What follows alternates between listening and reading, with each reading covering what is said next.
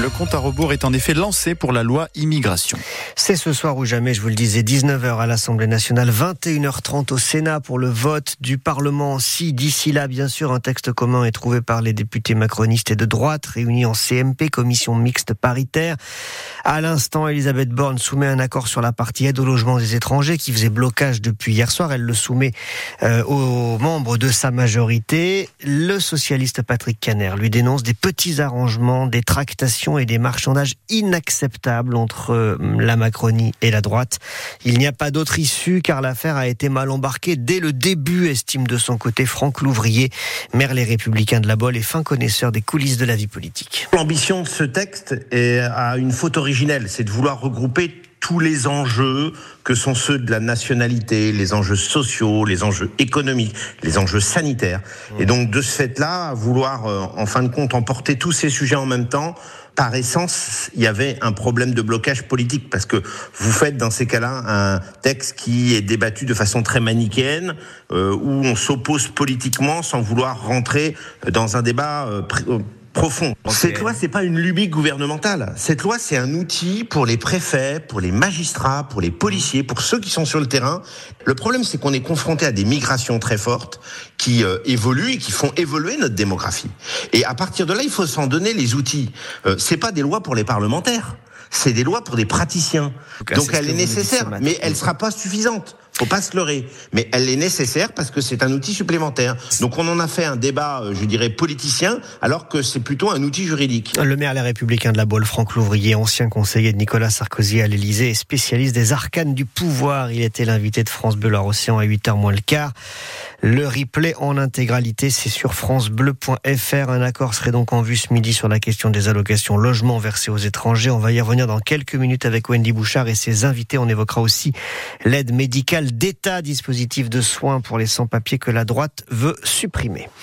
Les gendarmes de Saint-Nazaire lancent un appel à témoins après la découverte dimanche matin vers 5h30 du matin d'une personne mineure grièvement blessée au bord de la route. La gendarmerie appelle toute personne ayant pu passer sur cette rue de Donge départementale 100 entre l'église de Prinquio et le carrefour des Basselandes à se manifester. Je rappelle le lieu donc, rue de Donge départementale 100 entre l'église de Prinquio et le carrefour des Basselandes.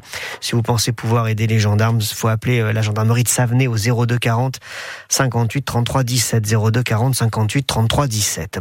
Au Sable d'Olonne, vers 3 heures du matin, une voiture s'est embrasée rue Gustave Flaubert. Le feu s'est propagé à un camping-car qui était garé juste à côté avec deux bouteilles de gaz de 13 kilos à l'intérieur. Il y a une conduite de gaz de ville qui a été touchée, mais les pompiers ont réussi à sauver la maison qui était juste à côté. En Vendée, Montaigu serait-elle en train de devenir la lointaine banlieue pardon, de Nantes? Oui, avec une liaison 30 minutes hein, par le train. Il y a beaucoup d'habitants qui font la navette en fait tous les jours de Nantes à Montaigu. Je vous laisserai faire la rime tout seul. La ville, en tout cas dynamique, se transforme. Un nouveau quartier va voir le jour dans les prochaines années près de la gare. À la clé 400 logements. Une transformation qui a commencé avec l'entrée en service hier d'un nouveau parking de près de 500 places Yvonne Tapon. Le train de Nantes entre en gare. Plusieurs dizaines de voyageurs descendent. Un trajet que Julie, habitante des Landes Génusson, effectue. Je viens tous les jours euh, pour faire Montaigu. Depuis deux ans, la fréquentation de la gare de Montaigu a augmenté de 40%. Il y a des trains qui sont bondés et les gens sont même debout dans les allées parce qu'il n'y a pas assez de place en fait. Alexandre effectue lui ses allers-retours trois fois par semaine depuis 20 ans. J'ai habité Nantes, le centre de Nantes, euh, un certain nombre d'années. Au moment d'acheter, je suis venu ici pour des raisons financières.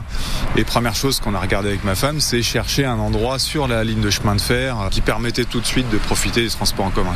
Après la gare et son parking, c'est un nouveau quartier, les quais Saint-Hilaire, qui va surgir de terre. Antoine Chéreau, président de l'agglomération Terre de Montaigu. Le territoire de Montaigu, il, est d'abord un territoire très jeune, depuis très longtemps, qui fait qu'on sait à peu près qu'à l'échelle de l'agglomération de Montaigu, il faut qu'on construise 300 euh, logements par an, rien que pour pas baisser la population. Et puis par ailleurs, on a des entreprises qui se développent, qui recrutent beaucoup, et ça, c'est à peu près un besoin de 150 logements par an. D'où ces nouvelles constructions près de la gare, sans grignoter sur les terres agricoles, un vrai défi pour les villes. Un reportage en photo sur francebleu.fr à la page Loire-Océan, signé Yves-René Tapon. Le handball, le HBC Nantes espère se racheter ce soir face à Montpellier après son échec face à Aix vendredi soir. Le match se joue en c'est de la Star League bien sûr à la Halle XXL de la Beaujoire. 10 000 spectateurs attendus. C'est à guichet fermé. Coup d'envoi 20 h en volée.